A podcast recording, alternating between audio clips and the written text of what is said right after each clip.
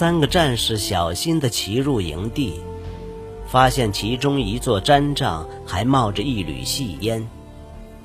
他们也听见山羊与绵羊不断地叫着，但除此之外，早晨静得出奇。但是他们都能感受到看不见的眼睛在暗处窥视的压力。两顶小帐和摇晃的栅栏。在林木茂密的小丘下，托雷看见逃跑的人影消失在林中，因此下马时分外小心，让马挡住了自己的身子，免得遭到埋伏或乱箭射中。巴山和乌能根在袍子下都和他一样穿了一层皮甲，让胸口不致受到攻击，甚至直至肉搏时也能拥有优势。托雷将双手放低，置于马颈之后，同时比出暗号。在他们继续前进之前，有一人得负责检查帐内，否则可能会有背后中箭的危险。巴山点点头，牵着母马到毡帐的阴影处，让对方看不见他进帐的身影。托雷和乌能根等着他搜索，同时扫视罗列的树群。两人都看见树干上缠绕着厚厚的荆棘，因此要追踪，非得靠双脚不可。选择这个地点，显然是为躲避掠劫做好准备。若要抵达树丛，几个护卫必须走过约三十步长的空旷地带。如果野宿该的儿子都持弓等在那里，这必定是场流血的硬仗。托雷想到这状况，便皱了眉头。这时，他很肯定，这些逃走的必是他们遗弃的野宿该子嗣。那些少数在平原上讨生活的游牧家庭，不会像他们这样备战。他凭感觉抽了支箭，双眼未曾离开可能藏有伏兵的树林。他知道自己可以回去带更多的人来捉他们，但伊鲁克没有亲眼看见那些荆棘，一定会认为托雷疯了。他不希望大汗对他有这种想法，因此便让自己做好战斗准备。他调整呼吸，让自己缓缓吐气，让心跳慢下来，增加自己的力量。此时，巴山进了第二顶毡帐，出来时摇着头。托雷握着拳，伸出没有并拢的三指。巴山和乌能根点了点头，表示了解。他们备好了弓，等他发号施令。托雷觉得自己充满力量，也深知自己身着皮甲，只有力道最强的剑才能伤到他。他举起拳头，三人跑向前的同时散开，朝空地前进。托雷边跑边喘气，注意着是否有任何移动物体。他在一侧瞥见一丝闪光，立刻以摔跤姿势滚过去。听到头顶有嗡嗡声时，立刻起身。靠近缺口的另外两人立刻闪避。但托雷立刻发现无处可通过第一排树，所有缺口都让层层荆棘挡住了。这一定是耶稣该之子把最后这个缺口用荆棘挡住的。这时候，托雷迟疑了，这样暴露自己行踪的处境让他的心脏狂跳不已。在他做出决定前，一剑。已直贯他的胸膛，刺中了他。他感到一阵剧痛，但决定不予理会，因为他相信皮甲未让剑陷得太深。这时，托雷知道对方拥有不错的弓。这三名狼族来的人处在最不利的位置，眼前只有一卷卷荆棘，但身为弓箭手，他们人人都有射中鸟翼的本事。状况不像托雷想的那么糟。他们的敌人若想要射中他们，至少得现身片刻，一旦如此，三位护卫只要瞥见他们一眼，必定也能用对方无法闪躲的速度回射一箭。耶稣该之子必定了解自己剑术不如人，因此树林中一片沉寂。在战士现身之际，林鸟早已今非他处，唯一的声响只剩下担忧自己性命之人的喘息声。慢慢的，他们才让呼吸缓和下来。托雷缓缓向右跨了两步，脚步交叉，步伐平稳。同时，巴山和乌能根也到了他左边。他们注意四周，感官紧绷到极点，随时准备杀人或被杀。他们不难想象有箭射穿自己的身体。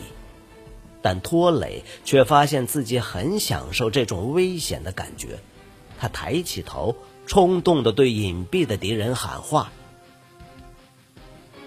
我是狼族的托雷。”他的声音清澈响亮，是伊鲁克的护卫，也曾是野宿该的护卫。他深吸一口气，没有必要开打。如果你能以待客之道对我，我们可以回到帐中，让我把信息传达给你。他等待着对方的回答，但内心知道对方不会轻易透露自己的位置。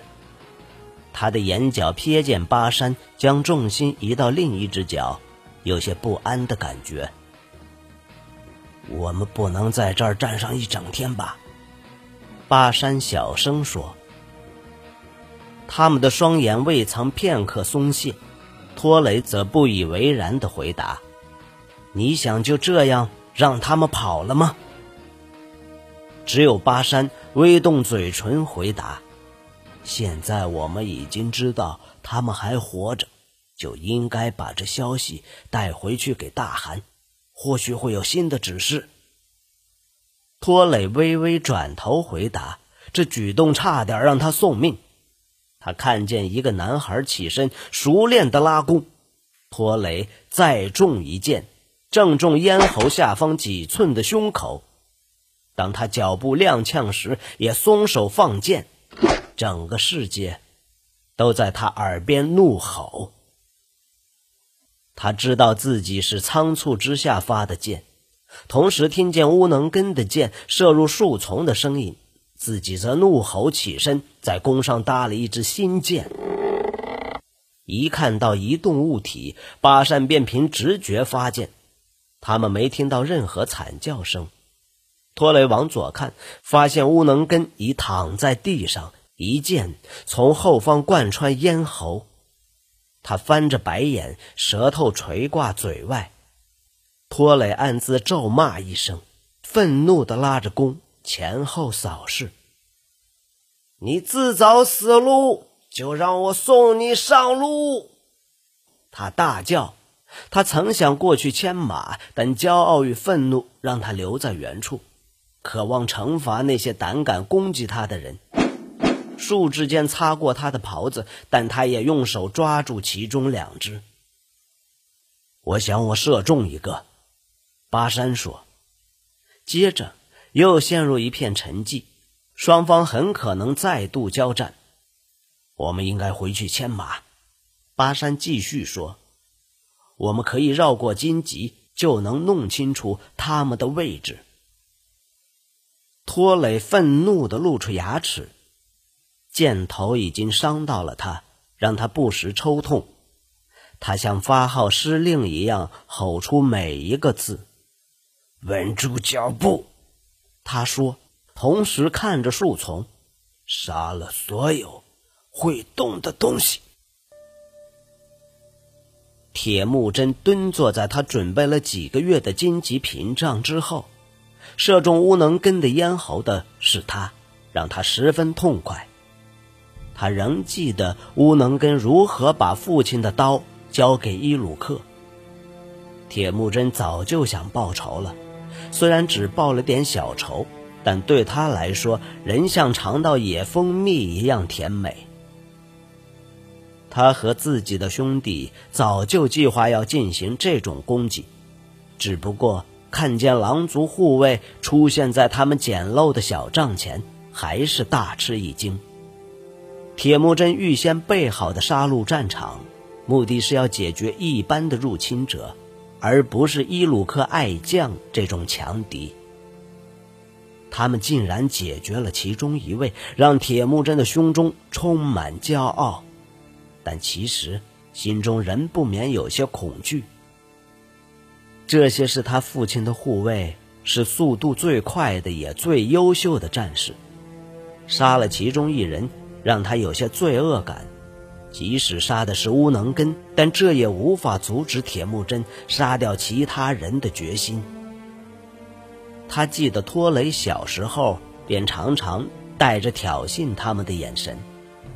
托雷当然没蠢到要去挑战野速该的儿子，但即便如此，他当时便已是营中最强壮的男孩之一。铁木真发现时瞥了他一眼。便发现他的力量与傲气都有增无减，他在伊鲁克的照顾下日益强大。铁木真透过荆棘的缝隙窥视，看见站着的巴山和托雷。巴山看起来相当不悦，让铁木真想起巴山被派到沃勒忽那部接他回去的情景。托雷选择他时，知道这点吗？或许不知道，整个世界从那时起就全然不同了。托雷只不过是另一个会不断深陷麻烦的卑微争斗者罢了。现在他穿着大汗护卫的铠甲和袍子，因此铁木真想挫挫他的锐气。铁木真在思考下一步时，全身挺直不动。他缓缓转头看着何赤温埋伏的位置，他时时提高警觉，生怕自己的动作会让眼尖的巴山看见，立即发剑贯穿荆棘，直抵他的喉心。想到这点，额头不禁滴下冷汗。铁木真看见弟弟时，绝望的对他眨眨眼。何赤温回头看着他，默默等着哥哥注意到他。这男孩睁大双眼，眼中满是恐惧与痛楚。铁木真清楚的看到，有支箭射穿了他的大腿。何赤温仍记得今早来的死神使者脸上冷酷的表情。他像尊雕像般坐着，回头看哥哥时，脸色惨白紧绷，不敢比出任何手势。